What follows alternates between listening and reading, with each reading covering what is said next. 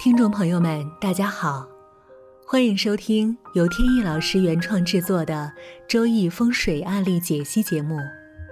在这里，用一个个鲜活的案例串起博大精深的风水命理知识。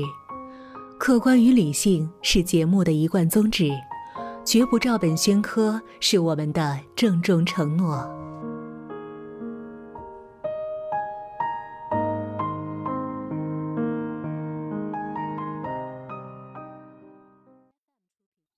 在开始正式的案例解析以前呢，还是聊一个小问题，就是经常有人呢会问到我有关公度算命和称骨算命方面的问题，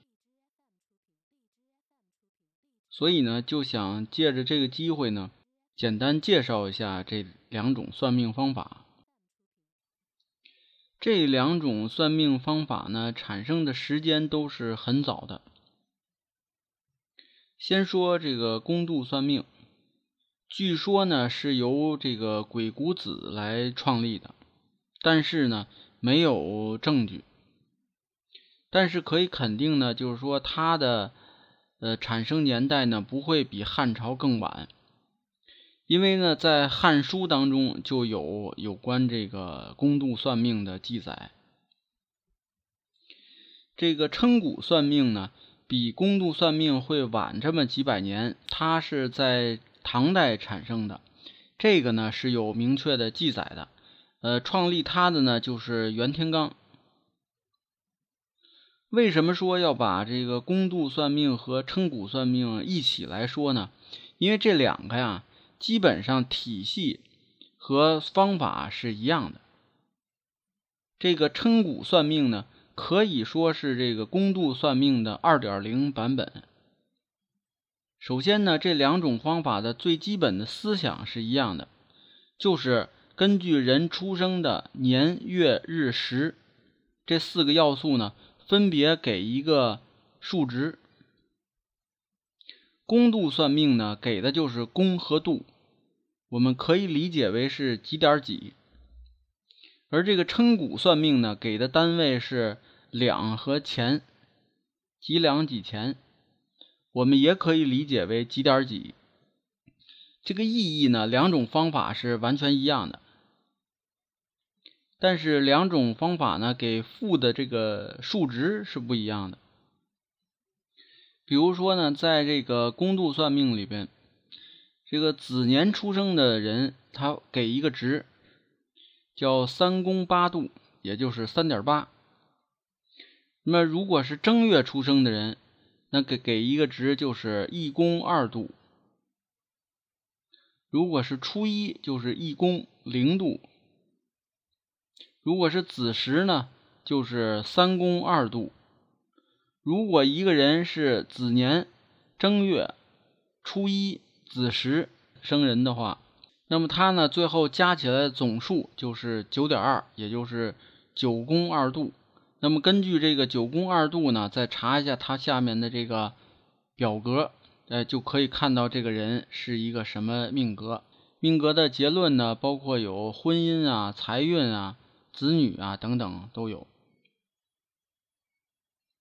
但是这里边呢，大家能注意到，他用的纪年方法呢，没有天干，只有地支。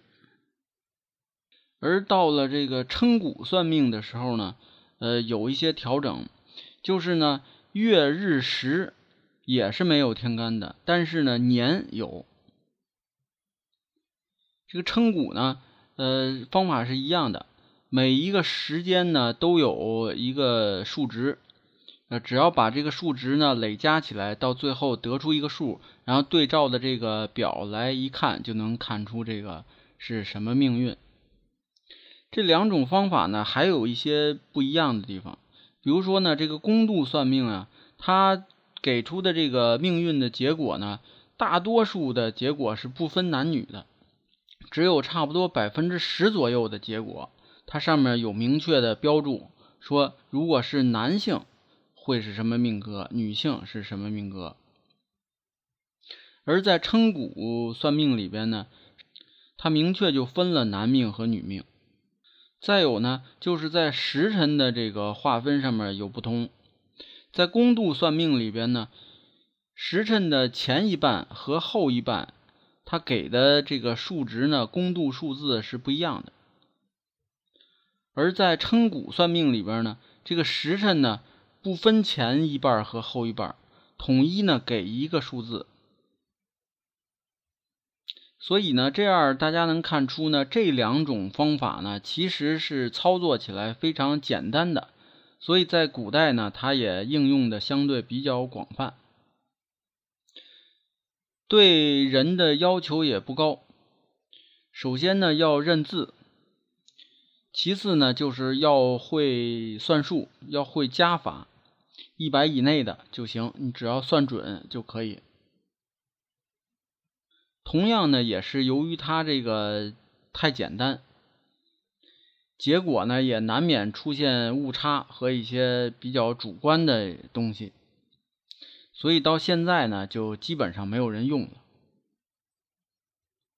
但是有的朋友呢在网上面自己去找这种算命软件的时候呢，偶尔会发现，原因呢就是因为他做软件的时候啊很简单。所以呢，网上的这种算命软件呢，多数都会包括这个公度算命和称骨算命。那么好，这个问题呢就解答到这里。下面呢，继续言归正传，来聊案例的事情。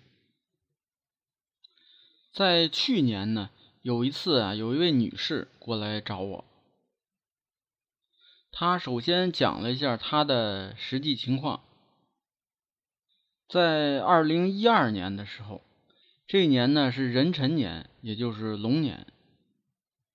他在前一年呢怀孕，怀孕的时候呢就一直想啊要一个属龙的宝宝。由于他呢是做生意的，家底呢也比较的厚实，所以呢在要孩子这个事情上面呢就不惜工本。她这个预产期呢。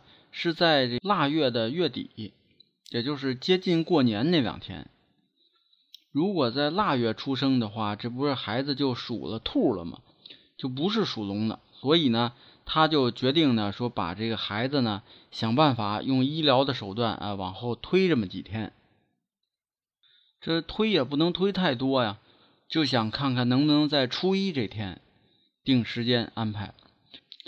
而且呢，出于种种原因吧，他特别想去香港去生孩子，所以呢，呃，一早就开始准备，跟这个有专门负责的中介公司联系，让他们给安排去香港去生孩子。呃，这个期间呢，花的费用呢很高，大概有几十万。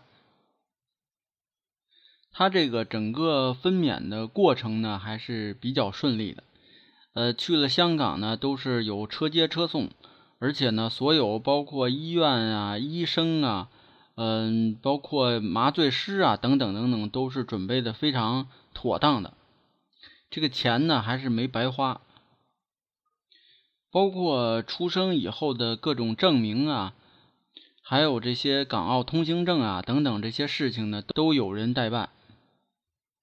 但是呢，回到北京以后，过了一年，呃，找人排了一下八字，发现问题了。发现呢，这一年呢，并不是壬辰年，孩子并不属龙，而是属兔。这样他就非常的不解，明明这一年是龙年，孩子是正月初一出的事，那怎么会属了兔呢？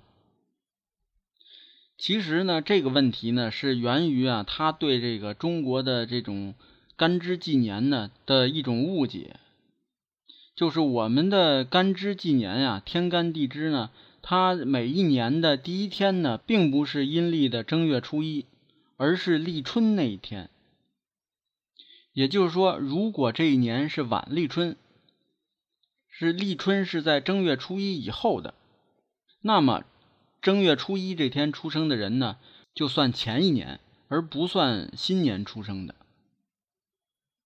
而这个二零一二年这一年呢，它春节呢是在阳历的一月二十三号，而立春呢是在二月四号，阴历的正月十三，也就是立春呢比春节晚了十三天。从正月初一一直到正月十三，这期间呢，出生的人呢都是算前一年属兔的，只有过了正月十三以后出生的才算是属龙。明白这个道理以后呢，这位女士呢就大失所望，找到我以后呢就说这个看看命格怎么样。我看了一下八字呢，发现八字就是普通人，不好不坏的这种八字。只不过呢，这种八字呢，在普通人家呢是一点问题没有。但是呢，如果这个家庭呢比较富，那么就需要这个斟酌一下了。因为钱财多呢，对人其实是一种负担。那么就要看你的这个命格呢，是不是够强。能够扛得住这些财运，其他的像官运呀、富贵呢，也是这个道理。但是这个孩子呢，由于他命格呢不够强，所以呢，生长在一个富裕家庭呢，就有一些风险。在旧社会呢，有这么一种方法，就是故意呢给他起一些个贱名，什么二狗啊、二蛋啊，什么等等吧。或者呢，就是尽量避免娇生惯养，让他尽量多接触老百姓，多接触普通的下人，啊，多跟他们在一起生活，这样呢，这个孩子呢更容易养活。不过呢，我也嘱咐这个女士说，这个问题呢不用太过担心，因为孩子呢现在毕竟年龄很小，以前呢讲过很多次。这个孩子岁数小的时候呢，不用看命理，因为他呢，在这个成年之前呢，也不用由这个父母去干涉，也没有什么太多可干涉的，因为呢，就是该吃吃，该喝喝，该上学上学，该干什么就干什么，得了病呢，就应该去医院，就正常去培养这个孩子就可以了。只不过呢，需要注意的就是，现在有的家长呢，愿意让孩子。呃，很小呢，就去国外啊，或者上这种这种寄宿学校。这种方法呢，对于这些命格偏弱的孩子呢，其实是不太有利的。这些呢，都跟女士嘱咐到位了。我说的话呢，她还是能接受。不过呢，话说回来，反正不能接受也没办法。这个八字命格已经做定了，是没有人能改变的。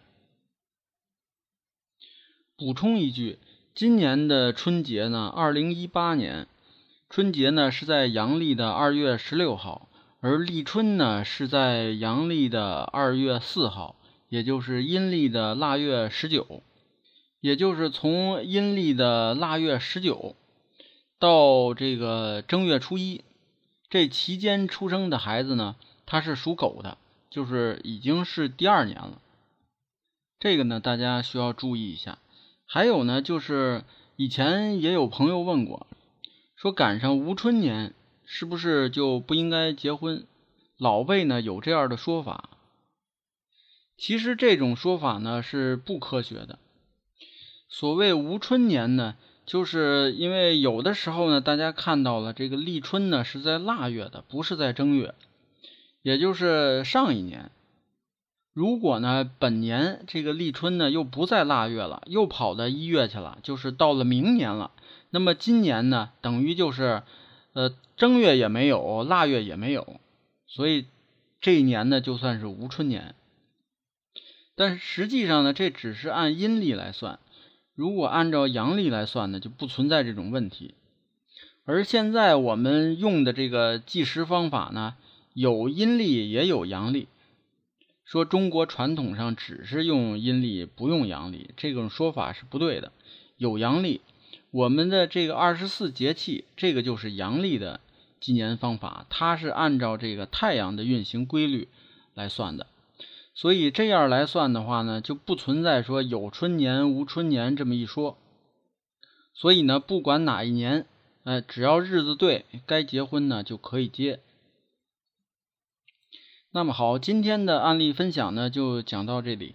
有兴趣的朋友还可以关注微信公众号“北京易经风水起名”的简拼，也就是第一个字母。在上面呢有很多风水和命理方面的文章跟大家分享。好，谢谢大家，朋友们再见。